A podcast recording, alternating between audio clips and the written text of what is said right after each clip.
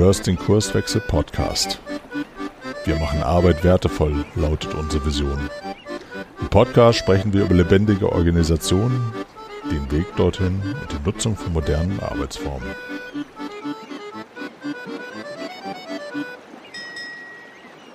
Moin und herzlich willkommen zu einer neuen Episode vom Kurswechsel Podcast. Hier spricht Arne, ich bin Kurswechsler und in der heutigen Episode geht es um Agilität und Selbstorganisation. Dafür habe ich mit Boris Gloger gesprochen und Boris ist sowas wie Agilist der ersten Stunde, hat also die Entstehung der agilen Idee von vornherein miterlebt und mitgeprägt und darüber sprechen wir. Also woher kommt eigentlich die agile Idee? Was braucht es, damit Selbstorganisation funktioniert? Was sind auch die größten Irrtümer, die in diesem Zusammenhang oft bespielt werden? Und wir sprechen darüber, warum es bei Agilität eigentlich immer um das zu lösende Problem geht und gar nicht so sehr um die Methoden, mit denen ich dann arbeite. Also, ich wünsche dir viel Spaß in der heutigen Episode.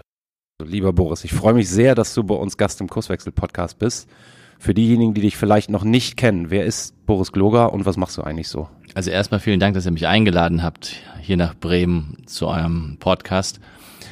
Ähm, ja, wer bin ich oder wer sind wir? Wir sind eine Managementberatung, ähm, die agile Transition macht. Wir haben angefangen, und das machen wir heute natürlich auch noch, Projekte dabei zu unterstützen, schneller, höher, weiter zu sein als im klassischen, traditionellen Management. Ich war einer der allerersten Certified Scrum Trainer, nannte sich das.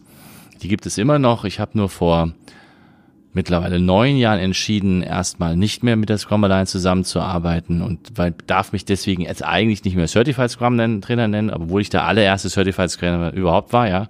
Wobei, das gibt auch wieder Leute, die sagen, ja, da gibt's zwei Leute, gleichzeitig, also egal. Also ich habe zu den, zu denen gehört, die quasi mal vor mittlerweile 18 Jahren angefangen haben, sich mit Scrum zu beschäftigen. Und Scrum war halt damals die Methode, die ähm, für mich als systemisch ausgebildeter Soziologe oft, also am, in der Sekunde schlüssig war. Ja, und so Sachen wie damals gab es noch Feature-Driven Development und Crystal vom Alistair Coburn und äh, DSDM und, und etliche andere Ideen, wie man damals Software schneller, ähm, also Softwareprojekte schneller abarbeiten kann. Das war mir alles zu komplex und zu kompliziert und ich dachte, ja, okay, Scrum kann ich selber ausprobieren. Und ich glaube auch, dass das die Stärke von Scrum ist, wenn man es, man kann es wirklich relativ schnell selber machen. So, so fing das alles an. Und im Laufe der Zeit hat sich für mich herauskristallisiert, dass ähm, wir immer wieder in Probleme hineingelaufen sind, wenn wir relativ naiv, wie wir waren, einfach gesagt haben, okay, lass uns doch in Iterationen arbeiten. Ja? Und lass uns doch mal drüber nachdenken, was passiert, wenn der Teamleiter nicht mehr disziplinarisch agieren möchte. Und den nennt er halt jetzt Scrum Master. Und so sind im Laufe der Zeit immer wieder Bücher entstanden. Ähm, und wir reden ja nachher auch ein bisschen über eines davon. Immer wieder Bücher entstanden, die versucht haben, ein Problem zu lösen. Und was ich in den letzten 15, 20 Jahren ausprobiert habe, ist, Dinge handhabbar zu machen. Also wenn du dir die agile Literatur von vor 20 Jahren anschaust, da steht nicht einmal drin, wie man das macht. Wir hatten ja noch keine Ahnung davon. Wir auch. Ja, es gab also ich war auf der allerersten Azure Development Konferenz 2003 und da waren wir 120, 126 Leute, glaube ich, und von diesen 126 Leuten haben gerade mal 15 was gewusst. Und mhm. der Rest ist halt hingefahren, weil er was hören wollte, ja. ja. Und die Leute, die heute dort, also die, die damals was erzählt haben, sind heute die absoluten internationalen Stars, ja. Ken Schwaber, Jeff Sutherland, ähm, Mike Cohn war damals dort. Ähm, und und das ist alles erst entstanden, ja. Und das und meine Geschichte ist halt eng mit dieser Bewegung verknüpft. Ich habe dann mein erstes Unternehmen gegründet und habe dann überlegt, okay, was willst du eigentlich machen? Ich will die deutsche Wirtschaft umbauen und ähm, hätte nie gedacht, also natürlich hast du eine Fantasie, dass das jetzt alles ganz toll funktioniert, ja. Aber dass wir Leute, die damals damit 2001, zwischen 2001 und 2004 angefangen haben, dass wir quasi wirklich die, um die Wirtschaft verändert haben. Mhm. Das ist schon eine faszinierende Geschichte, ja. Und ja, das ist so ein bisschen das, was, was mich, was ich beruflich gemacht habe. Unser Unternehmen ist mittlerweile 60 Leute groß und, und ich lebe in Wien. Hat es mich irgendwann mal hinverschlagen. Habe zwei kleine Kinder, bin 50 Jahre alt, ja, und versuche halt eine agile Organisation, auch eine agile Organisationsberatung agil zu bauen und zu strukturieren. Mhm. Was ich ganz spannend finde, du sprichst jetzt von einer Zeit oder wo es alles herkommt von vor 20 Jahren. Ja. Jetzt, jetzt ist ja das Thema Agile ähm, gerade heute wieder gefühlt sehr zeitgemäß Mhm. oder, oder hip vielleicht auch. Ähm, du hast auch gesagt gerade, wir wollten anders Software machen. Was war denn das Problem? Also warum ging es so wie herkömmlich eigentlich nicht mehr? die, also, also je länger ich da jetzt, also man kann da ganz lange ausholen. Also die, die etwas längere Geschichte ist, dass selbst in der Softwareentwicklung seit den 90er Jahren klar war, dass Softwareentwicklungsprojekte nicht funktionieren. Im Sinne von diesem ganz berühmten Projektmanagement-Dreieck in Scope, in Time und in Budget. Und das war in den 90er Jahren schon klar. Und spannenderweise gab es eine Strömung, die gab es in, in Deutschland dann auch, die hat gesagt, naja, es liegt einfach daran, dass man Anforderungen nicht gescheit aufnimmt, dass man nicht gescheit plant, dass man nicht genau weiß, wie man Software wirklich baut, also prozesshaft baut. Das ist alles zu chaotisch. Und diese Leute, das nannte sich dann Qualitätsmanagement. Und da gibt es zwei große Strömungen. Die amerikanische Variante ist das Capability Maturity Model. Und die eher europäische Variante nennt sich ISO 9000. Und die haben beide im Grunde dieselbe Idee. Schreib alles auf, mach einen Prozess draus und halte dich an den Prozess. So, ga- ganz grob, ja. Ist jeder, der das jetzt besser weiß als ich, der bringt mich jetzt gerade um für diese Vereinfachung, ist mir schon klar. Also, entschuldigt bitte, ja. Aber so die, und faszinierenderweise, ähm, wurden die Projekte dann vielleicht sogar in Time und in Budget geliefert, vielleicht sogar in Scope, aber ohne Ende bürokratisch und wahnsinnig kompliziert und lang dauert. Hat ewig gedauert. Und gleichzeitig sind den, ist den Leuten mehr, also den Leuten in den Teams, auch die, damals hatten wir auch in den Teams gearbeitet, ist ja abgesprochen worden, dass sie denken können, weil das wurde ihnen genau vorgeschrieben, wie das zu machen ist. Ja. Also ich habe selber ein, eins der allerersten CMMI-Projekte bei Electronic Data Systems damals im General Motors Umfeld geleitet, als allererster Pilotprojektleiter. Ja. Da brauchst du nicht mehr denken, da steht genau drin, also wie eine Checkliste. Machst du genau, was da drin steht, dann geht das schon. Berühmte Lastenheft. Und nee, nur der Prozess. Okay. Da habe ich noch gar kein Lastenheft geschrieben. Das Lastenheft musst du dann schreiben als ersten Teil des Prozesses. Also es hat schon irgendwie funktioniert, war aber ultra langweilig, ja. Das ist die eine Geschichte. Das hilft dir als Junior-Projektline-Manager schon, wenn du genau weißt, was da ne? brauchst du nur abarbeiten. Aber so, wenn du ein bisschen Erfahrung hast, dann guckst du dir das Ding an, denkst dir, hey, komm, also, ist ja auch kein Rocket Science. Das war so ein Aspekt. Ähm, und der andere Aspekt war, und das wird jetzt viel deutlicher, also das war so die Ursache, ja. Also die Leute, die das gemacht haben, haben gemerkt, das funktioniert nicht. Und dann gab es halt diese Bewegung der Agile Software Development Community, die damals so entstanden hat. Das sind diese berühmten Leute, die dieses Agile Manifesto geschrieben haben. Es gab aber die, die sich dagegen aufgelehnt haben und versucht haben, das irgendwie anders zu machen. Und dann gibt es aber eine zweite Strömung, die ist meiner, ein- meines Erachtens heute in der, in der Retrospektive oder in der Rückschau ist das bessere Wort in dem Fall, in der Rückschau viel, viel bedeutender. 90er Jahre fängt das Internet an. Genau, ja. Und ich habe da die ersten Internetportale mitgebaut. Ähm, in Österreich zum Beispiel und auch hier zum und dann noch 2010 quasi zweite Welle der, der, ähm, des Webbusinesses mitbetreut heute. Was diese prozesshaften Systeme wie ISO 9000, also diese ganzen Prozessmodelle, die in großen Unternehmen existiert haben, und das ist genau das, was heute auch wieder passiert, kommen nicht damit klar, wenn du gar nicht weißt, wie das Umfeld ist. Ja? Also man muss sich ja mal klar machen, was ist denn in den 90er Jahren oder so ab 94, 6, 95 passiert. Da gibt es plötzlich Firmen, die entwickeln Businessmodelle mit einer Technologie, die noch keiner versteht, versuchen Dinge zu machen, die noch keiner weiß, dass es die überhaupt gibt und probieren Sachen aus, von denen noch keiner weiß, ob das irgendwie funktionieren kann. Wenn du das sowas ausprobierst, kannst du ja nicht hingehen, kannst einen, Bis- einen Projektplan machen, klassisch. Und schon gar nicht wissen, was der Spaß kostet. Wie soll das funktionieren? Es geht gar nicht. Jetzt waren das damals eigentlich auch keine Rocket Science Projekte. Also wenn man sich mal überlegt, Amazon, was ja damals entstanden ist, oder Yahoo, ja, das ist jetzt kein Rocket Science, sich zu überlegen, ob ich ein Buch verschicken kann. Eigentlich. Also sie haben eigentlich nur ein ganz simples Businessproblem gelöst. Also heute macht Amazon was anderes, aber damals ging es darum, ein Buch zu verschicken. ist jetzt keine große Geschichte, ja. Und trotzdem mussten die sich ja überlegen, wie mache ich denn das mit der Technologie? Wie geht denn das? Kann das überhaupt funktionieren? Und probier das halt mal aus, ja. Und in diesem Umfeld funktioniert es nicht mehr prozesshaft zu arbeiten. Das funktioniert, das klappt einfach nicht. Und was wir heute erleben in den großen Unternehmen ist eigentlich, dass das, was der Softwareentwicklung damals passiert ist, also dass du eine Änderungsrate in deiner Anforderung, die so hoch ist, dass du das Dokument gar nicht mehr schreiben kannst, weil in der Zwischenzeit, in der Zeit, wo du das Dokument schreiben würdest, hat ein anderer schon das entwickelt, weil das ist ja alles irgendwie im Silicon Valley entstanden. Also ist die Änderungsrate so hoch, dass du nicht mehr mit Hilfe von Prozessen drauf reagierst, also von klassischer Arbeits, ich nenne, lass es mich so ausdrücken, klassischer Arbeitsweise darauf reagieren kannst. Also mussten die sich was anderes ausdenken. Und so ist eigentlich eine neue Idee entstanden, wie man Teams managt. Weil die mussten ja immer noch gemeinsam was liefern. Also musst irgendwie schaffen, dass Leute trotzdem gemeinsam etwas wollen, sich absprechen und unendlich schnell sind und das aber so machen, dass sie eigentlich ununterbrochen sagen können, Richtungsänderung. Völlig absurd eigentlich, diese, die Anforderung an so ein Projekt. Der klassische Projektmanager kriegt jetzt einen Föhn, weil der hat noch nicht mal den, der hat ja noch nicht mal den Plan gemacht, da muss er ihn schon wieder ändern.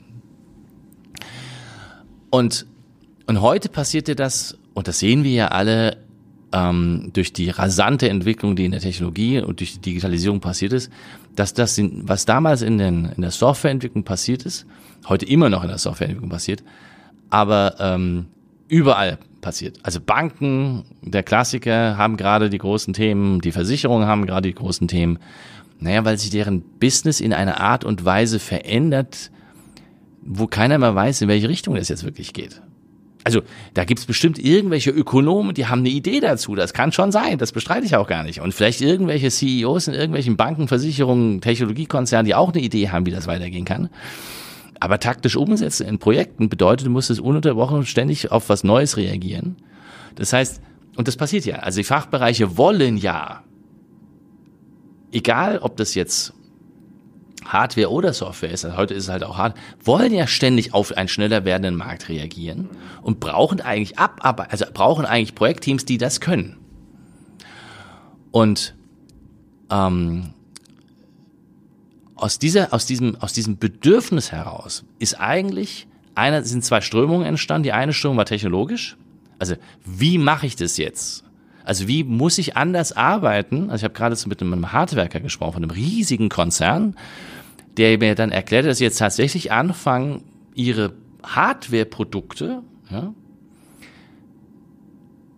so zu entwickeln, wie wir früher Software entwickeln. Die modularisieren das, die machen Tests, die machen Prototypen, dann fangen sie an, diese Prototypen zu verbessern, gehen vielleicht auch mit so einem neu, neueren Idee wie Design Thinking ran überlegen erstmal, was, was wird überhaupt gebraucht, aber sie fangen mal an, den Kunden zu involvieren, ja. Das ist ja ein Klassiker, das macht man in der klassischen Welt erstmal so nicht. Das heißt, auch in der Hardware passiert genau das gleiche. Die haben möglicherweise noch was der Technologie dahinter geschuldet ist, einen etwas längeren Prozess. Ja, also dann dauert halt eine Iteration nicht zwei Wochen, sondern lass sie halt vier Wochen dauern. Ist ja eigentlich egal. Ja, ist besser als 18 Monate oder sowas. Also da ist ein technologischer Aspekt. Und mich hat aber, das hat mich immer fasziniert, aber was mich, weil ich ja Soziologie und Philosoph bin, Soziologe und Philosoph bin, mich hat viel mehr interessiert, wie manage ich so ein Team? Und aus diesem Managen des Teams ist dann irgendwann mal herausgekommen, okay, wie kann man das skalieren? Naja, dann haben wir die ersten Projekte mit 180 Leuten gemacht. Und dann stehst du halt da und musst dir überlegen, wie kriegst du denn 180 Leute synchronisiert, wenn keiner weiß, am, von mir aus Dienstagmorgen um 9 Uhr, wenn keiner weiß, was er ab, ab, erarbeiten soll, weil der Product Owner kommt ja jetzt in der Sekunde erst zur Tür rein. Mhm.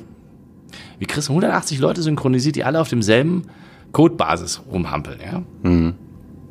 Naja, dann mussten wir halt Massensprint-Plannings entwickeln es ist alles on the fly entstanden. Also das, was du heute in den Frameworks lesen kannst, ähm, à la Less oder, oder ähm, äh, das Unwort ein Safe und wie es nicht alle heißt, ja, das ist ja entwickelt worden. Ich meine, das ist ja nicht aus der Luft gefallen. Im Sinne, da hat sich einer hingesetzt und darüber nach, wie könnte ich das jetzt organisieren, sondern das sind Erfahrungen von Consultants wie mir gewesen, die das dann kodifiziert haben, ein Stück weit. Mhm.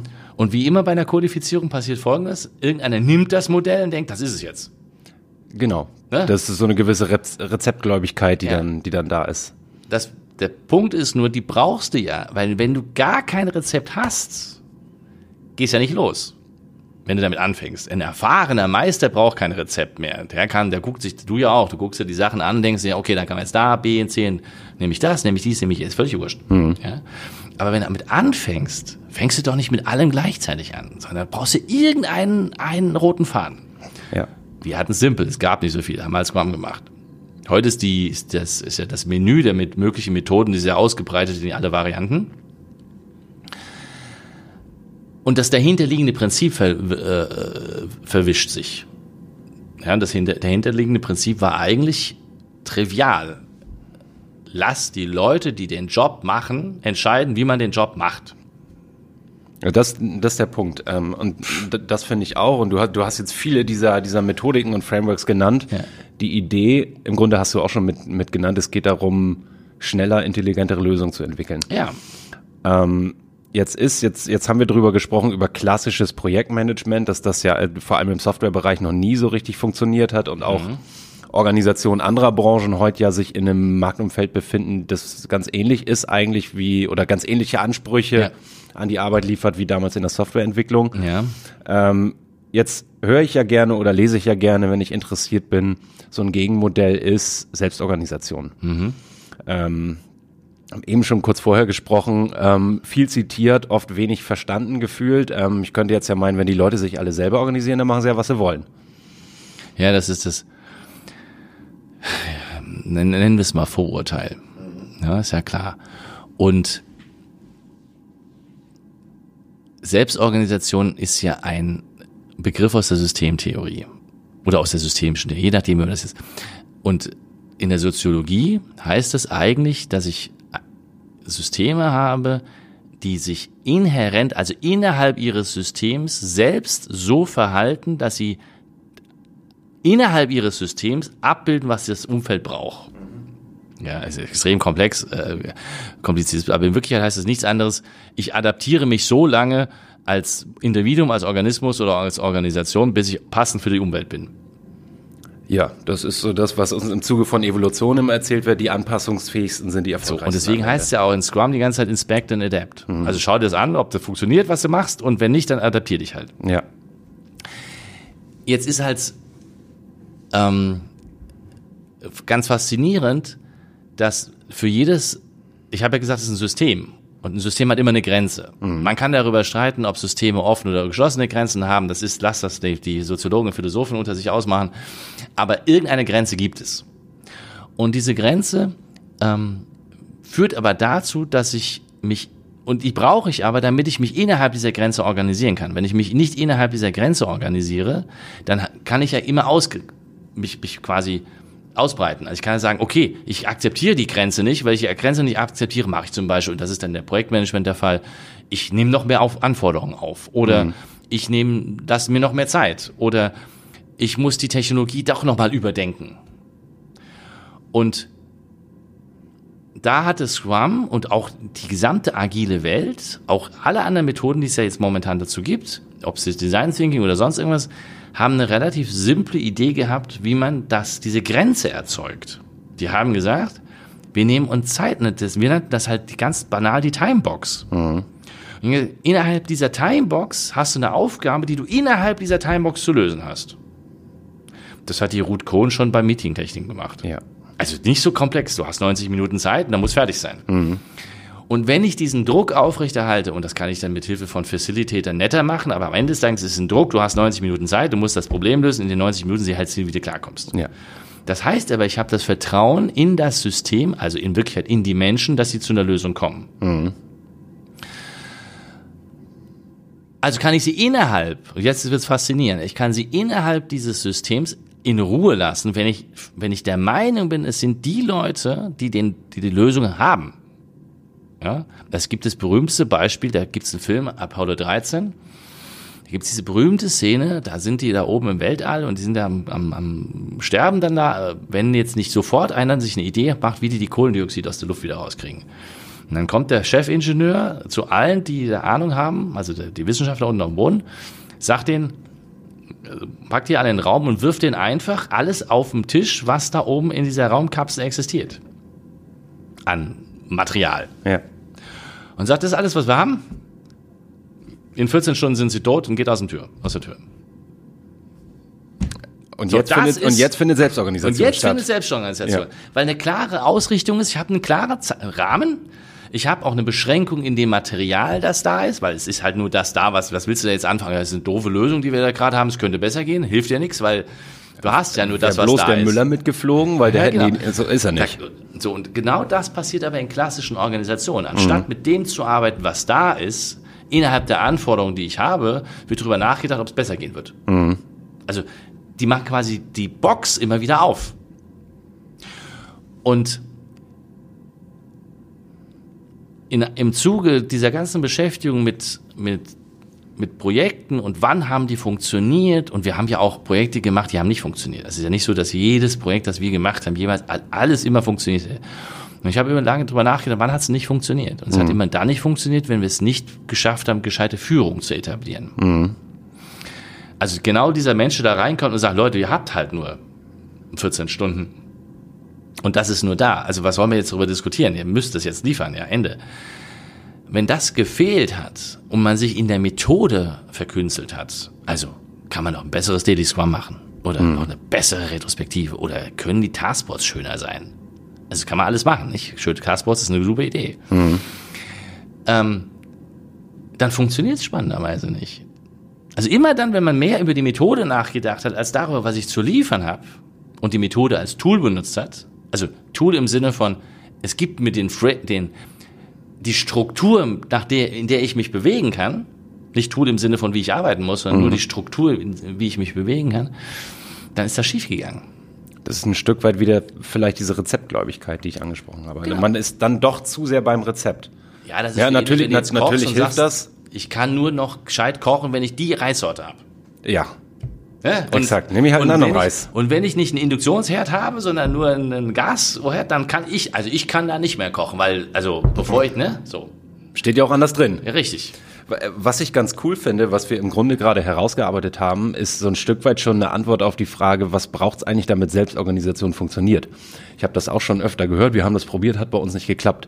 Ähm, du hast mit deinem Apollo 13 Beispiel im Grunde schon schön gesagt, es braucht Rahmenbedingungen. Ja. Also es war völlig klar, in 14 Stunden seid ihr tot, hier ist das Material, was ihr habt, hier sind die Leute, die ihr habt. Ähm, wie baue ich denn diesen Rahmen, wenn ich nicht gerade so eine Extremsituation habe, wie morgen sind wir tot? Also die Frameworks helfen einem da ja.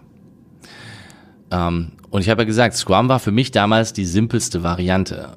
Ähm, damals gab es kein Design Thinking, es gab kein Kanban, es gab kein, äh, ähm, äh, ähm, na, ähm, wie heißt das mit dem, mit dem, äh, nicht Rapid, Rapid, nein, wie heißt das mit der, mit Lean Startup, es gab kein Lean Startup, ne? Und ich erwähne jetzt diese Methoden, weil sie alle Derivate von Scrum sind. Ja, bei Design Thinking muss man vorsichtig sein, das ist mehr oder weniger parallel entstanden, ist aber auch die gleiche Idee. Du nimmst, und was Design Thinking besser konnte, ist, das ist noch ein Inkredenz, das man bei Selbstorganisation braucht. Das ist eine ganz klare Sache, du brauchst so, also in der Theorie heißt das, du brauchst so freie Akteure wie möglich, nennt sich das. also Freiheitsgrad heißt es eigentlich. Also du brauchst, je höher der Freiheitsgrad des einzelnen Elementes in diesem System ist, desto besser klappt die Selbstorganisation. Auf Teams umgebaut heißt das, je diversifizierter ein Team ist, desto mehr Möglichkeiten stecken ja in dem Team drin. Also wenn du unterschiedliche Multidisziplinen hast, da hast du einen Wissenschaftler, also ne, diese Ingenieure da in diesem 14 Projekt, ich weiß gar nicht, ob es eine 14 Stunden war, aber nehmen wir mal, an, es waren wirklich 14 Stunden, dann war da ja nicht nur äh, Luft- und Raumfahrtingenieure drin, sondern da hat halt wirklich eine Ahnung von Klima gehabt und hat eine Ahnung von X gehabt und von dem und von dem und von dem. Das heißt, ich setze multidisziplinäre Teams zusammen und dadurch erhöhe ich die Freiheitsgrade, die Möglichkeiten in diesem Team. Das hat Scrum immer gesagt, aber nicht umgesetzt. Mathematik. Genau. Ja, also, eigentlich ist also nur, ne? Te- Team von 10 hoch eine Fachlichkeit oder Exakt. Team von 10 hoch 10 Fachlichkeit. Ja, das ist ein äh, Unterschied. Richtig.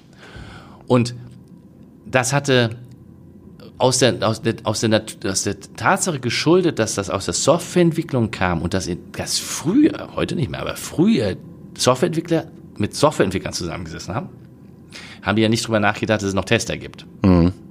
Und dann war, haben wir halt mal mit den Softwareentwicklern angefangen, die da sind. Nicht? Wir haben ja nicht multidisziplinäre Teams zusammengesetzt, weil wir kamen ja gar nicht an die ran. Ja. Faszinierenderweise hatte ich mal einen Kunden, das war die BBC in London und die haben, der hat mich gefragt, sag mal, wie machst du das eigentlich, wie machst du das Scrum mit multidisziplinären Teams? Und ich habe damals überhaupt nicht begriffen, was der meint, was, wo das Problem ist, ja. Und dann dachte ich, hey, Moment, okay, welches Problem hat er dann? Ja, der hatte halt schon Interaction Designer und er hatte schon ähm, Tontechniker und Fernsehleute und so. Ähm, und heute wissen wir aber, dass das das wichtigste Ingredienz ist, was Organisationen eigentlich hinbringen müssten, nämlich alle, die ich brauche, um das Problem wirklich zu lösen, in einem Team. Also diese Multidisziplinarität tatsächlich herzustellen, damit ich eine End-to-End-Verbindung zum Kunden habe. Warum End-to-End? Das System muss sich ja ausrichten, haben wir gesagt. Mhm. Jetzt kann ich mich intern ausrichten. Also ich kann sagen, ich habe eine coole Idee für ein cooles Produkt und ich bin der Produkt-Heini. Das gesamte, äh, die, fast alle Unternehmen funktionieren nach der Idee, ich muss ein Produkt bauen und das muss ich verkaufen. Mhm. Ja, der Bäcker macht Semmeln. Die Semmeln will der verkaufen.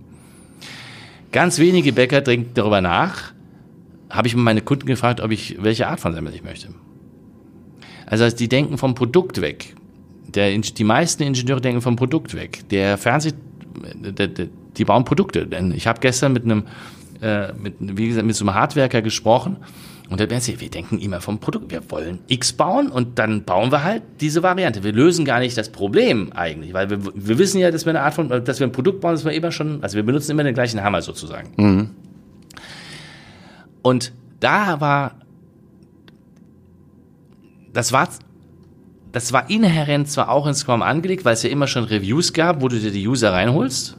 Aber wir haben die nicht User genannt, das war uns ja gar nicht klar. Das, das, das haben wir erst später herausgefunden und als wir sich dann mehr mit Design Thinking auseinandergesetzt, ist auch irgendwo klar geworden, aha, Moment, langsam. Also eigentlich müssen wir, müssten wir immer den User im Blick haben. Also User-Zentrik war zwar angelegt, aber nicht explizit in Scrum. Mhm. Ne? Mittlerweile wissen wir, müssen es explizit machen. Also das ist das Zweite. Du brauchst die Ausrichtung, die Richtung. Also Selbstorganisation braucht, habe ich gesagt, brauchen wir jetzt den Rahmenbedingungen, haben wir gesagt. Wir brauchen dieses multidisziplinäre Team beziehungsweise Diversifizierung und wir brauchen eine Ausrichtung. Und da gibt es zwei Varianten von der Ausrichtung. Einmal die Vision, wo will ich grundsätzlich hin? Mhm. Und dann die quasi Detailausrichtung. Was brauchen der User jetzt konkret? Was ist denn das echte Problem? Ja. Du, du hast ein schönes Beispiel gebracht. Ich habe deinen Vortrag auf der Manage Agile gesehen. Mhm. Da ging es um die Firma Prompton, meine ich. Mhm. Äh, London, glaube ich, mit, Sitz, mit Sitz in London. Ja, Falträder. Jetzt äh, vielleicht für, für den Hörer, der Prompton nicht kennt, die bauen Fahrräder, Falträder, sagst du. Genau. Was die eigentlich sagen, ähm, zumindest wenn ich dich da zitiere oder, oder das mal so sinn, sinngemäß zitiere, ist, ähm, deren Geschäftszweck ist nicht Fahrräder bauen, ja. sondern das Leben in der Stadt zu verändern. Genau also im Grunde völlig egal, ob es ein Fahrrad ist oder ob es irgendwann ein Tretroller oder sonst irgendwas ist. Es geht darum, die ja. Städte zu verändern. Und das ist vielleicht, du hast gerade das Beispiel gebracht, das Große ist die Vision, genau. das Leben in der Stadt. Die Lösung, was will der User gerade, ist das Fahrrad. Ja. Und Zur dann Zeit. Und dann gibt's noch einen Aspekt, deswegen fängt es nicht, ähm, fängt Prompt jetzt nicht an, Drohnen zu bauen oder sowas. Ja? Mhm. Ähm, weil dann könnte man ja vielleicht auch sagen, ich habe einen Helikopter oder so ein Zeug. Es ist schon so, es gibt eine Sache, die du kannst. Also diese und das ist etwas, was, was ich immer faszinieren, was, was mich völlig fasziniert hat und weil, ähm, was vielen Unternehmen so war, un, also nicht bewusst ist. So wie du dein Team zusammenstellst, so wird deine Lösung aussehen. Mhm. Also wenn du, als ich noch aus der Software kam, wenn du ein C++-Programmierer, also ein Team aus C++-Programmierern zusammenstellst, kriegst du eine andere Lösung, als wenn du Leute hast, die äh, Microsoft C, C Sharp machen. Mhm. Wenn du Datenbank-Menschen ähm, hast, die im Oracle-Umfeld groß geworden sind, kriegst du andere Lösungen, als wenn du SAP-Datenbankspezialisten nimmst. Also in der Art und Weise, wie du dein Team zusammenstellst, hast du die Lösung in Wirklichkeit schon vorbestimmt. Jetzt, ne? Also nicht im Detail, aber es ist, es ist, es ist so. So, und wenn ich jetzt ähm, als Brompton beispielsweise sage, ich bin grundsätzlich, komme ich aus der Idee eines Faltrades, werden die nicht anfangen, Flugzeuge zu machen. Mhm. Die kommen vielleicht auf die Idee, was kann ich als Add-on zu meinem Fahrrad anbieten? Weil ich ja diese größere Vision habe, um die es eigentlich geht. Und dann mhm. fällt dir dann irgendwann auf, na, das Fahrrad fährt ja jetzt. Jetzt kann ich da noch marketingmäßig schönere Griffe dran machen und mir noch überlegen, kann ich das in anderen Einsatzgebieten unterbringen? Kann man alles machen. Das ist quasi innerhalb des Produktes geschuldet und, und, und schau mir eher an, was wollen die User? Mhm. Ja. Ähm, das kannst du wunderschön an diesem, ähm, an diesem Brompton sehen. Also ich habe ja so ein Ding. Und wann habe ich mir eins gekauft? Ich war die, war, bin seit Jahren von dieser Firma fasziniert und dachte mir, ich brauchst keins, brauchst keins, brauchst keins. Naja, jetzt bin ich gerade an dem Punkt, ich persönlich, kann nur von mir reden, dass mich diese ganze neue Idee eines Gravel-Bikes fasziniert. Also es ist so diese Idee, du fährst mit deinem Fahrrad halt über den Feldweg und mhm. außen, Outdoor. Das ist quasi, ja, ich habe jetzt einen ganz bösen Vergleich gehört. Das ist, also diese Art Fahrräder sind quasi die Suffs des Fahrrads, nicht? Also du fährst halt mit irgendwelchen Stollenrädern durch die Stadt, weil das ist eigentlich so. Und jetzt hat Brompton darauf reagiert und die haben quasi ein Faltrad für Offroad gebaut. Mhm. Das ist mein Modell. Er hat halt größere, ein bisschen breitere Reifen, hat eine nette Tasche da dran, hat äh, so einen so ein Racing Green als, ne, sieht halt ein bisschen so, ein Fahrrad ist gar nicht, aber das ist der Marketing-Ansatz. Und der andere Ansatz ist aber zu überlegen, okay, was brauchen denn die Leute in der City, damit sie das Faltrad besser benutzen können? Mhm. Na, und dann fangen die an, sich zu überlegen, okay, kann ich Falträder, könnte ich die in irgendeine Box stellen und könnte die, könnte ich die leihen? Also ich brauche ja vielleicht das Fahrrad gar nicht immer. Mhm. Aber vielleicht kann ich es für günstig Geld aus einem aus einer Box nehmen, fahr damit, fahr woanders hin, steck's wieder rein. Oder was muss ich machen, damit ich besser an die User herankomme, an die ich gerne heran, wo die, aber der normale Fahrradhandel nicht bedient. Und die, die, die Lösung finde ich auch grenzgenial zu sagen, der normale Fahrradhandel, wenn ihr euch den anschaut, wenn es jetzt nicht darum geht, du gehst im Baumarkt und holst dir deine, dein 0815 Fahrrad, ja, der ist eigentlich darauf spezialisiert, Fahrrad-Nerds, also Leute, die Fahrrad fahren wollen, zu bedienen. Mhm. Und der klassische Fahrrad, also der Mensch, der viel Geld fürs Fahrrad ausgibt, ist immer noch der Rennradfahrer und der Mountainbiker. Und der Rennradfahrer ist bereit, für Tausende von Euro ein neues Fahrrad einmal im Jahr zu kaufen, weil das eine neue Schaltgruppe hat. Mhm. Andere Ritzel oder ist jetzt ein bisschen mehr Titan drin oder so Zeugs, ja? Damit kriegst du doch aber nicht die Masse zusammen von Leuten, die einfach Fahrrad fahren, weil sie sich von A nach B bewegen wollen. Ja, oder die, die gerade nicht Fahrrad fahren. Genau. Und das vielleicht tun könnten. Ja, exakt. Aber du hast es mit einem Vertriebskanal zu tun, der darauf ausgerichtet ist, Fahrräder für viel Geld zu verkaufen, wo es eigentlich nur darum geht, ich muss jetzt dasselbe Modell nochmal verkaufen, ist ein anderer Bremshebel drauf. Mhm. Ich ist sehr vereinfacht. Und deswegen haben die gesagt, um dichter an meine Kunden ranzukommen oder an ihre Kunden heranzukommen, müssen sie eigene Fahrradshops bauen die völlig anders funktionieren, wo du halt, du kriegst überall, nur, du kriegst immer nur, du kriegst nur Prompten, klar, nicht? Mhm. Aber es gibt halt eins mit einer Tasche, eins ohne, eins mit sonst was. Und das ist für mich die, der nächste Schritt zu sagen, okay, da geht es tatsächlich ein Businessmodell zu haben, das den End-User im Blick hat, davon hat man ja gesprochen, die die Vision haben, sie wollen die, Stra die, die Stadt mit verändern, weil halt London eng und klein mhm. und jeder, der in der Londoner U-Bahn schon mal gesessen hat, weiß, was das für ein Wahnsinn ist. ähm, und das wollen die ändern. Und es ist ihnen gelungen. Faszinierenderweise, ja. Die Städte fangen an, sich zu verändern. Gut, jetzt gibt es auch noch einen Trend und das ist alles super und geht sich gerade gut.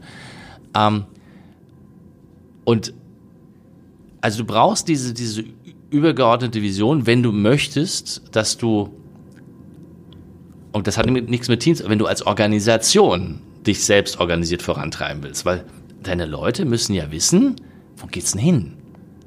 Wenn du nur sagst, ich baue ein Fahrrad, bist du ja fertig, wenn das Fahrrad da ist. Das ist richtig, ja. Ne? Mhm. Und da hast du vielleicht, da hast du eins gebaut. Und das haben wir es und der Founder von Brompton, da kann man sich auch Videos anschauen, der war obsessiv damit, die Produktionskette so zu vereinfachen, dass die, dass zum Beispiel die Arbeiter, die da diese Dinger zusammenschweißen, dass die nicht knien müssen, sondern stehen können. Mhm. Besser für den Rücken. Äh, ganz, ganz faszinierende Story, finde ich. Ja. Aber äh, genau. Und gerade an diesen Stories wird ja sehr schön plakativ, was es bedeutet, diese Ausrichtung zu haben, ja. die ich dann in meinem ich sag mal, kleinen Scrum-Team braucht, damit das gut funktioniert. Genau, in dem kleinen Scrum und je größer deine Organisation wird, also wenn wir dann über Scrum. Also muss kein Scrum-Team sein, nein, aber nein, es kann, es kann überhaupt ein Team sein, was irgendwie genau, miteinander kann, arbeiten soll. Das ist die eine Geschichte, aber der zweite, ich meine, das ist, der, der, das hört sich jetzt wieder arrogant an, aber in Wirklichkeit ist ja das Team, die Frage, wie mache ich das mit Teams, ist ja gelöst. Nicht? Es gibt einen Product Owner, der weiß, wo er hin will, wenn man das, wenn man einen hat. Also, das heißt nicht, dass es, dass es taktisch immer funktioniert. Ich sage mhm. nur, wie man es macht, ist vollkommen klar. Da braucht man auch nicht mehr drüber diskutieren, weil das ist durch, das Thema. Ich weiß, wie ich die, die Teams dazu kriege, zu funktionieren. Da gibt's Frameworks, dann kann ich mir noch überlegen, ob ich das mit User Stories mache oder nicht. Oder mental, ist alles fertig, ja. Was aber äh, jetzt nicht vernünftig gelöst ist, nach wie vor nicht, ist, die, ist das Thema, wie mache ich das größer? Mhm. Und jetzt kommen die Leute wieder mit, ähm, mit Frameworks, also skalieren, ja, und wie sie nicht alle heißen. Scaling, Agile, Nexus und Schlag mich tot. Ähm, dann musst du aber eine Gruppe von Menschen orientieren in einem,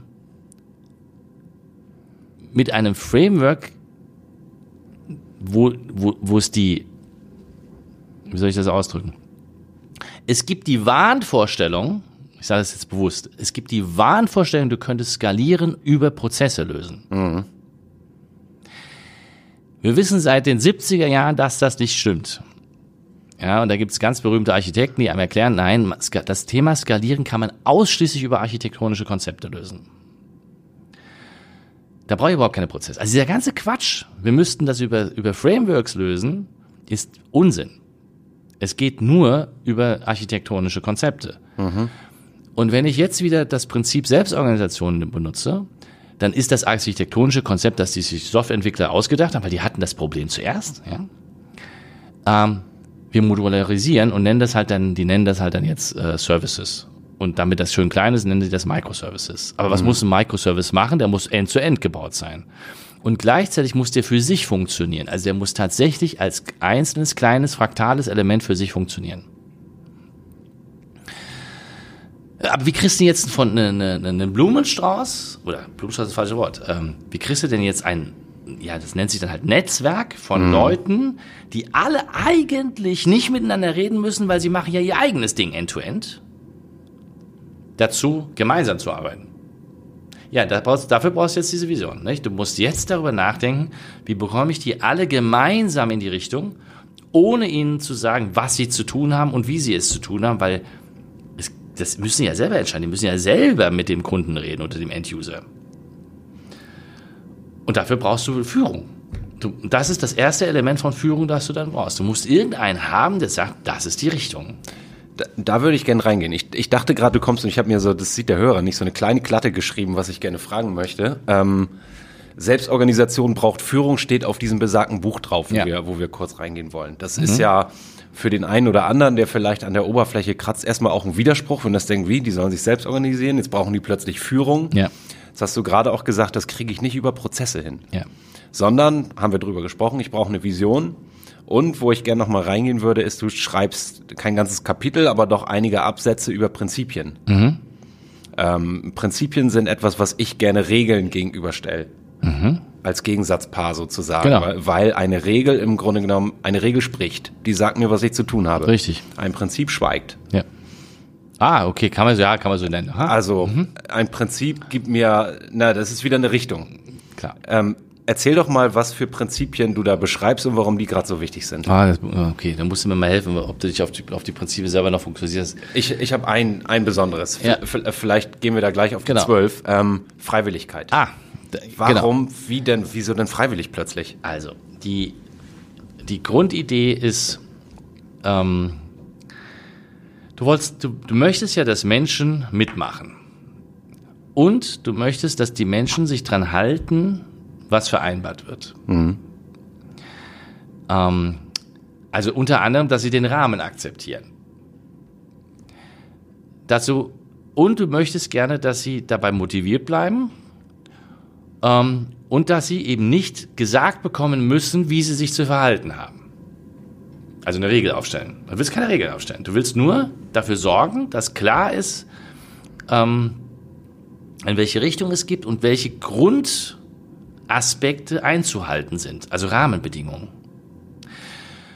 Ähm, damit da jetzt jemand mitmacht, ist das Beste, was du machen kannst, eine Einladung aussprechen. No? Aber Einladungen, wenn sie ernst gemeint sind, haben immer einen, Aspekt von Freiwilligkeit. Also sie haben immer diesen Aspekt von, ich kann sie auch ausschlagen, die Einladung. Ist ja eine Einladung. Jetzt gibt es unterschiedliche Aspekte von, von Einladung, also oder, also oder von Freiwilligkeit. Es gibt's, sagt der Dieter Rösner, macht da, äh, macht das sehr schön. Ähm, aber der, der spricht ganz gerne von ähm, bedingter und unbedingter Freiwilligkeit. Ja, also eine bedingte Freiwilligkeit ist so nach dem Motto, ich habe schon noch einen Arbeitsvertrag oder ähm, die Schwiegermutter lädt dich ein. das ist zwar, Ja. ne? Opa wird 80. Genau. Wer weiß, wie oft wir noch feiern. Und da gibt es so ein paar Regeln, die, das nennt sich Konven Konventionen. Die, auch die, die, gegen die kannst du auch verstoßen, das ist schon okay. Ja, muss halt die Konsequenzen tragen. Ja. Aber das ist nicht 100, also es ist nicht, das ist zwar freiwillig und doch irgendwie nicht so ganz. ja, das ist wie wenn mein Chef mich zu einem Meeting einlädt. Ja. Das ist, sagen wir auch Einladung. Richtig. Ist schwierig da vielleicht dann zu sagen, komme ich nicht. Aber, aber das Schöne ist, dass du genau dieses Beispiel nimmst, wenn ich, wenn, wenn ich, das ist aber eine, in der agilen Welt eine Konvention, die kannst du, weil sie keine gesellschaftliche Regel ist. Also ich meine, dass der, wenn der Opa 80 wird, da geht man hin. ja, klar. Irgendwie, oder? So. Das, keine Ahnung, das ist, das ist eine gesellschaftlich konform, eine Konformität, unter Konvention. So, aber ob, der, ob du da jetzt in dieser, in dieser, in der, in der, in der, in der Firma wäre es, und darüber muss, dass diese Dinge muss man halt aufdenken. Vielleicht ist das da auch eine Konvention, dass du da hinzugehen hast, ja. Aber in einem agilen Unternehmen möchtest du ja dafür sorgen, dass die Leute wirklich Lust haben, sich einzubringen. Und dann wäre es doch sinnvoll, aus dieser bedingten Freiwilligkeit über die Zeit eine unbedingte Freiwilligkeit zu machen. Und jetzt passiert halt was ganz Faszinierendes. Jetzt findest du, jetzt bekommst du dadurch, ob jemand kommt oder nicht kommt zu diesem Meeting oder zu dem Projekt, bekommst du eine Information. Also du könntest es als reine Information nehmen. Du könntest sagen, ah, der kommt nicht. Aha, okay. Wenn es eine bedingte Freiwilligkeit ist, also der Opa hat ein bisschen gestinkt, dann ein bisschen stinkig.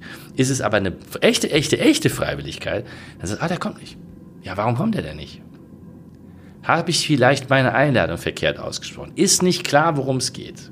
Könnte es sein, dass der Mensch, den ich da eingeladen habe, einfach keine Zeit hat, weil er so viele andere Projekte zu tun hat, dass er sich halt, dass er das nicht sieht, dass er da hinkommen sollte? Könnte es sein, ähm, dass er genau an dem Tag, aus welchem Grund auch immer, das verschwitzt hat? Ja. tausend Möglichkeiten gibt es, ja. Und das würde uns, das, das gibt dir die Möglichkeit zu sagen, aha, damit kann ich arbeiten. Und das Zweite, was in der Sekunde passiert ist, weil du ja eine Einladung aussprichst, hast du auch das Recht, die Rahmenbedingungen zu setzen. Also die Frage ist ja immer wieder, ja, jetzt sollen die sich das selbst organisieren, aber wie sorge ich denn dafür, dass die machen, was ich will? Weil am Ende des Tages willst du ja zumindest auf jeden Fall am Anfang, wenn du noch nicht hochgradig agil unterwegs bist, willst du ja schon, dass die irgendwas fertig machen. Ein Projekt oder, ja. Ähm, also musst du schon irgendwie dafür sorgen, dass die auch grundsätzlich tun, worum es geht. Dazu musst du A, die Vision machen, aber auch die Rahmenbedingungen. Also ich nehme dann immer das schöne Beispiel. Stell dir vor, du bist im Bankenumfeld und sollst jetzt irgendwas im Thema Zahlungsverkehr machen und da gibt's aber Regularien und da kannst du jetzt keine Lösung bauen, die nicht sicher ist oder so. Ja. Oder nicht den gesetzlichen Kon Rahmenbedingungen Da, entspricht. da kommen Rahmenbedingungen schon von außen rein. So, jetzt hinzugehen und zu sagen, oh, ihr könnt mal machen, was ihr wollt, ist ziemlich fahrlässig. Ja. Ja? Und ein guter Gastgeber, und deswegen ist, ist die Entsprechung äh, für eine agile Führungskraft in der Regel auch eine, oder eine gute Idee zu sagen, es ist ein Gastgeber, der macht ja klar, welche in Anführungszeichen Rahmenbedingungen oder Regeln in seinem, bei seiner Party, in seinem Haus, in seinem, was immer der da macht, gelten. Und nur dann, wenn ich die kenne, kann ich eine Einladung annehmen und sagen, ich mache mit oder nicht. Jetzt ist das in der, im, im realen Leben durch Konvention geklärt. Eine Geburtstagsparty ist eine Geburtstagsparty. Hm, bringt man was mit. Ähm, Hochzeiten ist auch irgendwie klar, wie das funktioniert. Ähm, da kann man dann fragen, gibt es ein Motto? Ähm, das heißt, es gibt Rahmenbedingungen, die sind implizit und es gibt welche sind explizit. Und meine Beobachtung ist ganz häufig, und das ist jetzt wieder dieser, dieses was Neues, wenn du vor 30 Jahren Projekte gemacht hast, dann waren die Konventionen klar und die Rahmenbedingungen waren ja auch klar, weil es hat sich ja gar nicht viel geändert. Wenn du heute unterwegs bist und sich ständig die Rahmenbedingungen außerhalb ändern, musst, müsstest du die offenlegen. Du musst darüber reden, was jetzt die Rahmenbedingungen sind, unter denen wir das Projekt machen. Und damit kommen wir fast zu, zu so einem nächsten Punkt oder mit, zu einem Punkt, der dazugehört. Wenn ich mich jetzt auf diese Party einlasse, Ja. dann ist das ja ein Commitment. Genau. Also, wenn, hast du ich, die. wenn, ich, wenn ich dich zu einer Party einlade und sag, Boris, ist eine Schlagerparty Ja. und du kommst, Genau. dann will ich nicht, dass du in der ersten Minute sagst, könnt ihr mal Rock spielen? Richtig. Weil So, das haben wir Rahmenbedingungen das haben wir definiert Genau. und du bist da, also bist du drauf eingegangen. Und, richtig, und, und wenn ich jetzt ja noch erlaube zu sagen, also nein zu sagen, also du musst nicht kommen und ich bin auch nicht böse, dass du nicht kommst und es ist ja völlig okay, dass du halt nicht Wenn kommst. es nicht dein Ding ist, dann, Dann bleibst halt halt, weg, ja. Ähm, aber du kommst dann und fängst an, hier Randale zu machen, weil du jetzt keine Ahnung, was anderes hören willst, Mhm. dann habe ich als Gastgeber das Recht, dich rauszuwerfen. Ende. Du hast ja nichts zu suchen heute. Mhm. Verzieh dich. Ja?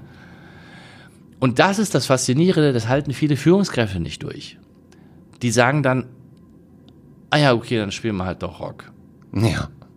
Und Wir, damit, wir, wir suchen mal einen Kompromiss. Richtig. Also machen wir zwei Lieder so, machen wir zwei Lieder so und Ja. das, was dann geliefert wird, um es zurück in den, ist genau das. Also so ein, so ein Allerlei. Ja. Und, und das ist die Stärke dieses Verfahrens, zu sagen, ey, Führung heißt nicht, ich muss dir sagen, was du zu tun hast, aber Führung heißt, ich mache eine klare Ansage, Party oder Projekt oder hier Apollo 13 oder sowas. Ich mache auch relativ deutlich, was die Rahmenbedingungen sind. Und dann gibt es aber vielleicht die Spielregel zu sagen, innerhalb der Party, also meines Projektes, da kannst du schon machen, was du willst. Also ob du jetzt was isst oder nicht oder wie viel du trinkst, ist dein Problem und solange du nicht. Ne? Und dann wird's wieder handhabbar und für alle. Und das Schöne ist an den agilen Frameworks ist, zumindestens ähm, auf jeden Fall bei ist, da, die haben, da, da wurde das, das ist so diese Genialität dieses, dieses Verfahrens, die haben klar gemacht, wer sich um die Rahmenbedingungen zu kümmern hat. Das ist der Product Owner. Weil es ja seine Vision.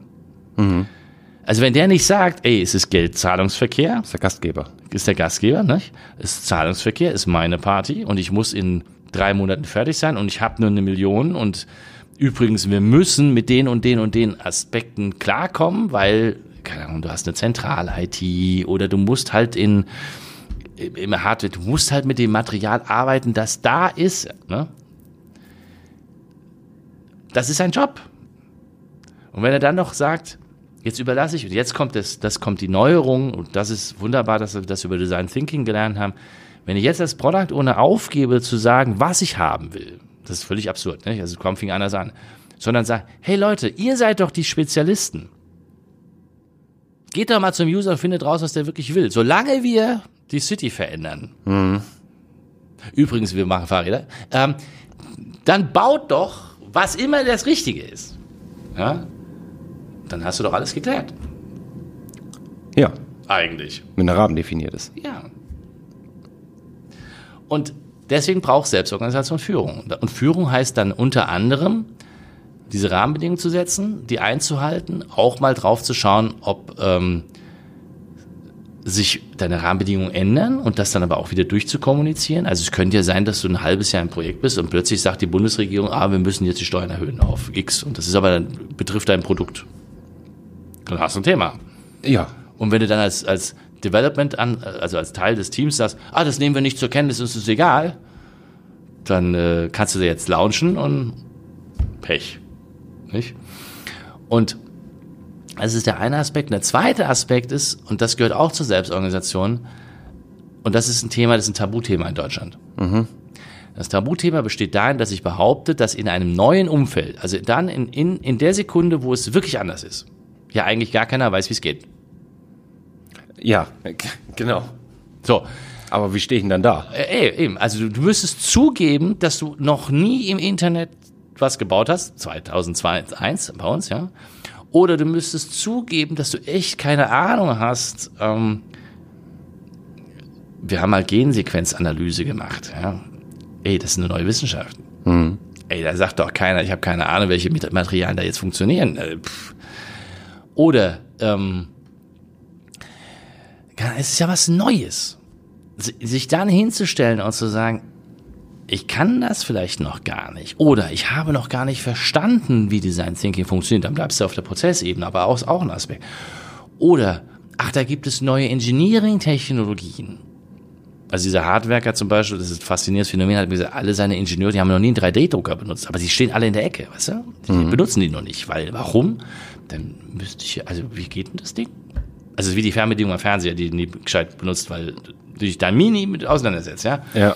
Und da glaubst du ja eigentlich, ein Ingenieur müsste dann sagen, hey, ich guck mir das jetzt mal an. Nee. Aber das ist überall gleich. Das heißt, die neuen Anforderungen, die, und das, was da draußen am Markt passiert, das ist so wahnsinnig schnell. Eigentlich müssten die Teammitglieder ununterbrochen lernen, was da draußen passiert. Dafür kriegen sie aber von ihren Unternehmen nicht die entsprechende Zeit. Mhm. Ja, es gibt Studien, dass du als Wissensarbeiter gerade mal 24 Minuten in der Woche für neue Lerninhalte hast. Die sind aber nicht geblockt. Also wir reden von 24 Minuten auf eine Woche verteilt. Ja. Ne? Und wir alle wissen, wie schlecht es funktioniert mit 45 Minuten Schuleinheiten, was da hängen bleibt. Ja, also erst Mathe, dann Deutsch, dann Englisch und Nachmittag. Genau. Also. Das heißt, eigentlich müsste man akzeptieren, dass ich immer Teams habe, die es nicht können. Das ist aber ziemlich heftig, weil wenn du sagst, du hast ein Team, das nicht kannst, kannst du nicht von denen erwarten, dass die das schätzen können, wann sie fertig sind. Und da kommt das ganze Schätzproblem her. Wenn du, ich weiß nicht, ob das schon mal passiert ist, wenn du mit Leuten arbeitest, die den Job beherrschen und den schon mal gemacht haben und sagst, dann könnte das, sagen die Jo. Mhm. Und dann fragen die noch, ähm, äh, dann fragen die noch dreimal was Spezielles nach, aber dann sagen die, das geht schon. Das dauert halt vielleicht eine Woche oder vielleicht dauert es auch mhm. eine Woche, geht gar nicht, weil das haben wir noch nie geschafft. Dauert halt zwei Wochen. Aber die gehen nicht hin und sagen, oh, da muss ich jetzt mal, also pff, muss man drüber nachdenken. Also schwierig. Und dann hörst du den zu und denkst dir, ja, wisst ihr eigentlich, von wer sie redet? Und dann. Jetzt kauft ja keiner. Ja, vor allem, das können sie auch gar nicht, weil sie es noch nie gemacht haben. Das heißt, sie schätzen etwas, was sie nicht kennen. Das ist ja logisch. Also können sie ihren Job eigentlich nicht. Das können sie aber nicht zugeben. Ja, das meine ich ja, es kauft ja keiner. Genau. Es ist ja auch immer ein Auftraggeber da, ja. der, der irgendwie dann möglicherweise auch noch ganz klassisch funktioniert und sagt so, wie ist denn die Zeit? Wie teuer wird's denn? Richtig. Weil ähm, das kommt aus der klassischen Denke, immer noch geglaubt wird, ich könnte ähm, völlig anders in meiner in meinem Berufsleben meine Projekte managen, als ich es zu Hause machen würde. Zu Hause macht das jeder anders, völlig anders. Da gehst du nicht hin und sagst, oh, ich überlege mir mal ein Projekt und dann finde ich mal heraus, was ich da machen möchte und dann hole ich mir so viel Geld, wie es denn dann halt braucht und rechne mir aus, wann ich fertig bin. Mhm. Macht kein Mensch.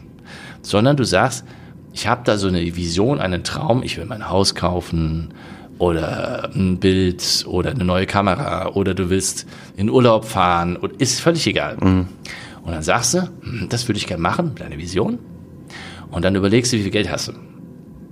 Ja, egal was es ist, Urlaub, Fahrrad, Kamera, ähm, Hochzeit planen, ist ja völlig egal. Du überlegst ja, weißt immer ungefähr, wie viel Geld du hast. Dann kriegst du vielleicht noch ein paar Euro mehr zusammen, aber so. Und du weißt auch immer, wann du fertig sein willst. Weil der Urlaub soll im Sommer sein. Mhm. Oder das Fahrrad hätte ich gern bis zum nächsten Rennen. Oder ähm, was auch immer es ist. Das heißt, im normalen Leben machst du das sowieso, dass du dir immer eine, eine, eine Timebox setzt und du hast Constraints. Es ist ja fast schon, fast schon so ein bisschen die Erklärung eines echten MVPs. Ja, klar. Also ich, ich will im Sommer in Urlaub, kostet, weiß ich nicht, 1000 Euro. Ja. Kann ich, habe ich jetzt noch nicht, aber wenn ich schon mal ein Hunderter beiseite lege, bin ich ja meiner Vision schon mal einen Schritt näher gekommen. Das könntest du dann Und machen. Wobei, ist kein MVP, aber egal. Ähm, die, die, ähm, nein, das MVP wäre, du, du, du probierst mal aus, das, das MVP, das habe ich, ich kann ja ein wunderschönes Beispiel, was bei, was im Reisen MVP war. Ich bin mit meiner Tochter im Sommer drei Wochen lang durch Südfrankreich, also durch, Quatsch, nicht Südfrankreich, durch, durch Frankreich gefahren, die Atlantikküste rauf, die Loire entlang rauf zur Normandie. 1000 Kilometer. Und das MVP war, dass ich das ausprobiert habe, ob das überhaupt geht, indem ich mit ihr drei Tage lang um den Neusiedler See gefahren bin. Mhm. Mehr oder weniger mit demselben Equipment. Das ist ein MVP. Also probier es aus, ob es geht und ob es dir Spaß macht. Und was du machen musst, um rauszufinden, wie du eine Dreijährige auf deinem Rücksitz von deinem Fahrrad äh, ähm, äh, bespaßt. Ja? Und, und das ist ein MVP. Also du machst das Produkt in einer Art und Weise fertig, dass es genau die gleichen Eigenschaften hat wie das fertige Ding, nur viel schneller und viel günstiger. Aber das, was die, was die Leute immer glauben, was ein MVP wäre, so das, was du gerade beschrieben hast, ich mache mal ein Stückchen Urlaub. Ja? Oder ich habe ein Stück Funktionalität des Gesamtproduktes fertig. Das ist Quatsch, das ist nur ein Release-Management. Das MVP war immer, ich prüfe, ob meine Idee grundsätzlich funktioniert. Ähm, aber jetzt sind wir abgewichen. Wir wollten über wir, wir, sind, wir, wir, sind ab, wir sind abgewichen. Ja. Ähm, wir, waren so ein bisschen bei ähm, Äh, wie habe ich es abgespeichert? Was sind eigentlich so die größten Irrtümer? Wir haben über Irrtümer gesprochen. Mhm. Selbst über, Selbstorganisation braucht Führung, ja. na klar. Der Rahmen, die Vision, was Führungskräfte glauben und so weiter. Ja. Wenn ich dich fragen würde, was sind so die drei größten Irrtümer, die dir so in deiner langen Laufbahn begegnet sind, wenn es um das Thema Selbstorganisation geht oder das Vorhaben einer Organisation, sich viel stärker nach den, äh, nach diesem Vorbild auszurichten? Also die, die größten die größten Irrtümer ist zu glauben, es wäre der Prozess. Also wir wurden ja immer wieder gefragt, ey, lass uns doch mal Scrum einführen oder Agile. Das ist vielleicht der größte Irrtum überhaupt. Und ich habe immer gesagt, Leute, ihr wollt gar nicht agil einführen. Das ist völliger Käse. Das wollt ihr doch gar nicht. Ihr wollt auch nicht Scrum einführen. Ihr wollt euer Projekt geliefert kriegen. Oder mhm. euer Produkt oder eure Organisation umbauen oder was auch immer ich kann euch oder wir können euch mit agilen Methoden, weil die halt anders herangehen als die klassischen Varianten, können wir das Problem schneller lösen. Aber lasst uns doch bitte über das Problem reden und nicht über die Methode. Mhm. Natürlich musst du, also das, das ist immer das Herrliche, deswegen ist dieses Fahrradbeispiel so genial. Der kann auch nicht sagen, lasst uns die City verändern, und dann reden wir mal darüber, was sinnvoll für dich wäre, sondern er muss mit irgendwas kommen und sagen, lasst uns ein Fahrrad nehmen. Mhm. Und dann, und dann, und dann zieht er quasi magisch die Leute an, die sagen, es könnte was sein. Ja. Und dann kann er später den nächsten Schritt sagen, okay, was hast du wirklich für ein Problem? Wie kommst du von A nach B? Oder kann ich dir noch was dazugeben oder sowas? Aber der löst ein Problem mit Hilfe seines Produktes. Ähm, aber er sagt nicht, ich habe einen Prozess und mit dem, ich verkaufe dir den Prozess, wie ich da rankomme, was du eigentlich brauchst, ja. Und das, also das größte Problem der gesamten Agile Community und auch aller Kunden, die wir so haben und der gesamten, also meiner Meinung nach Industrie ist, immer noch zu glauben, sie kaufen Prozesse ein. Mhm. Ja. Ähm, aber es ging immer ums Liefern und in dem, und man sagt ja im, das, das Agile Core besteht eigentlich aus diesem Vier-Schritt-Aspekt. Ask the team, deliver, Inspect and Adapt und dann noch ähm, macht es selber nochmal. Ja? Relativ einfach. Ja, eigentlich trivial. So. Sie mal wissen, da kannst du Bücher, da, aber kannst viel Geld damit verdienen, Bücher zu schreiben, um zu erklären, wie man das jetzt genau macht. Also das ist, das ist das, das erste. Das zweite Thema ist zu glauben, und das habe ich versucht zu erwähnen, dass die Menschen in den Teams ihren Job beherrschen. Und es gibt so, eine, so ein Problem, ähm, können, wollen, sollen. Mhm. Ja, das kennst du als Psychologe ja. ja viel besser als ich. Und die, das meiste, fast alle Manager, die ich getroffen habe und alle Führungskräfte, die ich getroffen habe, sagen immer, die können, die sollen, aber die wollen nicht. Ja. Das ist ein Menschenbild. Und das kommt aber daher, dass wir das, ich behaupte, das ist ganz trivial, das wird uns als Kind, ich habe es jetzt letztens wieder erlebt, da haben, haben Eltern über ein schwer intelligenten meiner Sohn erzählt. Und die haben die ganze Zeit im Endeffekt, du willst nicht. Ja. Und die haben die dann immer auf die Schippe genommen. Vielleicht meinen die das auch gar nicht, sie haben mir so schrecklich lieb. Aber die, das kommt daher. Wir kriegen die ganze Zeit eingebläut als Schüler, ihr wollt ja nicht lernen. Das ist ja Quatsch. Aber ein anderes Thema. Das machen wir nachher ins Scrum, Scrum for School. Genau. Aber ähm, so, das heißt, wenn ich das umdrehen würde und sagen würde, ich mal akzeptieren würde, dass die wollen, also Freiwilligkeit, ne? also sie wollen mhm. herkommen. Mhm. Was die sollen, haben die auch verstanden, weil sie nehmen die Rahmenbedingungen an. Aber die können nicht. Mhm.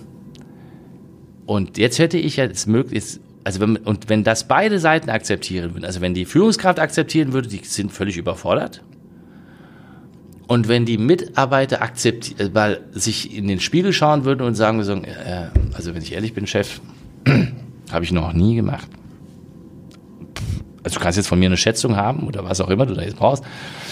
Alles, was ich dir sage, ist völliger Quark. Mhm. Ich weiß es nicht.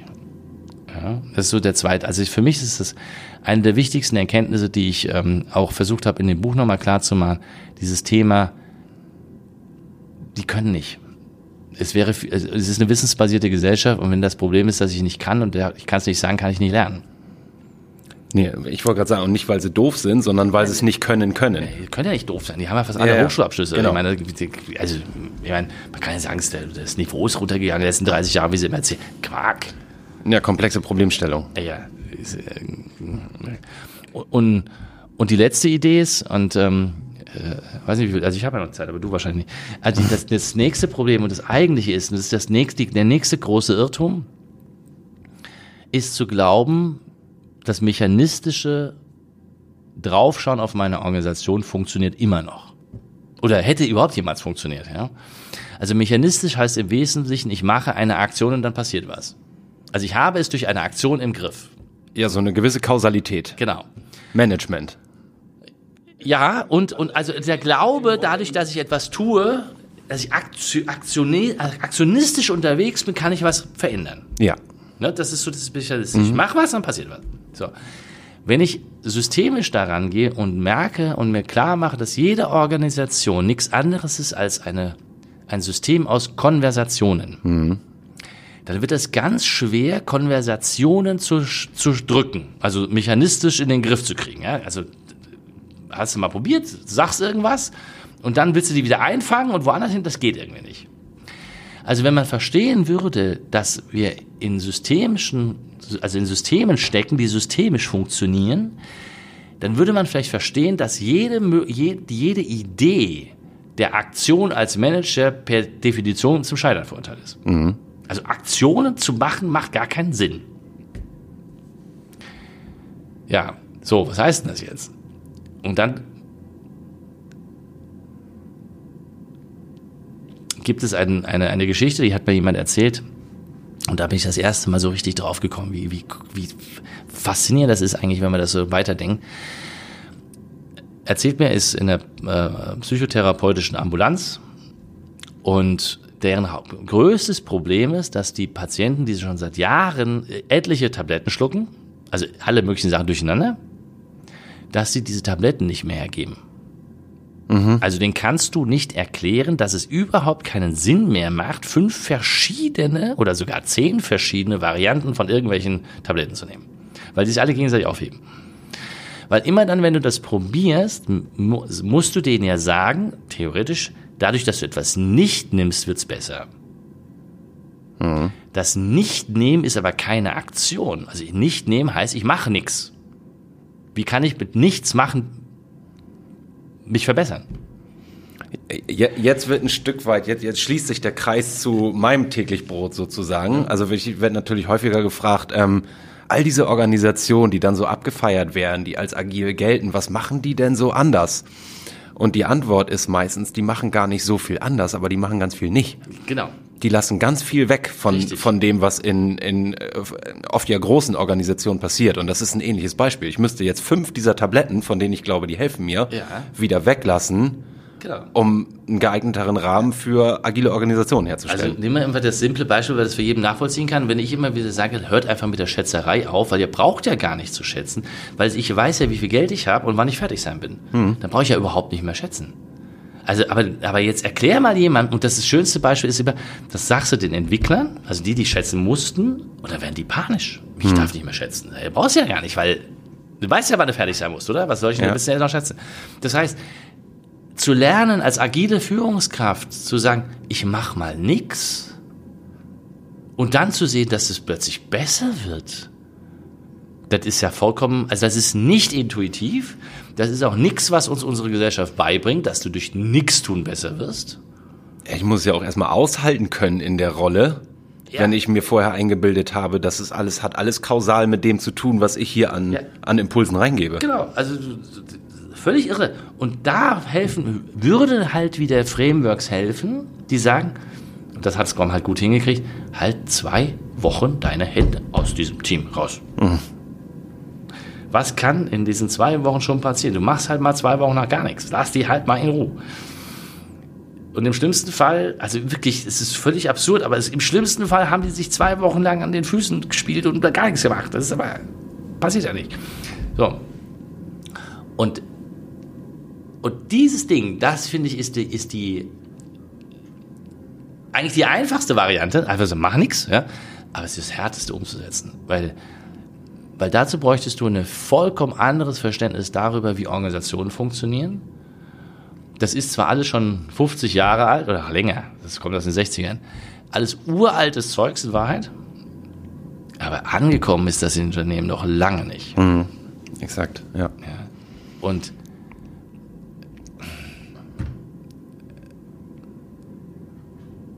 und ich kann immer nur, und deswegen, das war auch Teil des, des, des Grundes, um dieses Buch zu schreiben, dass ich mir das selber klar mache, weil ich bin ja auch nicht so ausgebildet worden. Mir hat ja auch keiner gesagt vor 30 Jahren, Boris, mach mal nix, wird schon gut. Mhm. Ja. Ähm, aber über die, die, die Jahre zu lernen, immer weniger zu machen, immer weniger zu machen, immer weniger zu machen und trotzdem die Richtung vorzugeben und dann doch mal im Notfall einzugreifen, ja, aber zu erkennen, wann ist denn das jetzt ein Notfall und wann ist keiner. Man kann es laufen lassen, man kann es nicht laufen lassen. Das ist, eine, das ist eine Verhaltensänderung, die hat ganz viel damit zu tun, dass du an dir selber arbeiten musst. Mhm. Ja. Und vielleicht auch zu akzeptieren, dass bei manchen Sachen kriegst du es halt nicht hin und dann, ja, ich meine, ist halt so. Geht die Welt auch nicht unter. Nee, in Wirklichkeit Okay. nicht. Weil Bo Boris, da steckt noch ganz viel drin. Ähm, wenn ich jetzt Hörer des Kurswechsel-Podcastes bin und ich will da weiter rein irgendwie in dieses Thema, wo finde ich dich, ähm, wo finde ich diese Themen, wo finde ich die Bücher, wo kann ich mich informieren? Also der einfachste Zugang ist, ihr geht auf unsere Webseite boriskloger.com oder auf YouTube und, und suchst halt mal nach Boris Kloger. Und ein relativ simpler Zugang. Ich habe mittlerweile mehr als 120 Videos ähm, und Vortragsvideos gemacht, alle so um die 10, also fünf bis zehn Minuten lang. Da findest du zu fast jedem Thema mal so einen Snapshot. Und wenn man dann noch mehr Lust dazu hat, naja, dann fängst du halt mal eins an, dieses Buch zu lesen. Selbstorganisation braucht Führung ist tatsächlich so der Bestseller. Verlink das mal in den Shownotes. Ja.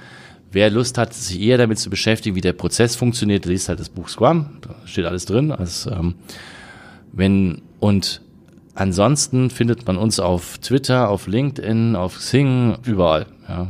Also wer Lust keine hat, Chance, nicht zu finden, hast wenn man also mal sucht. Kein, Okay, also super. Wenn man mich nicht findet, will man mich nicht finden. Das ist schon. So. Gut. Vielen Dank, dass du bei uns warst. Danke fürs Gespräch. Ich danke dir für die Zeit. Merci. Ciao. Folge uns auch auf Twitter unter @kurswechsler und diskutiere mit uns über agile Themen.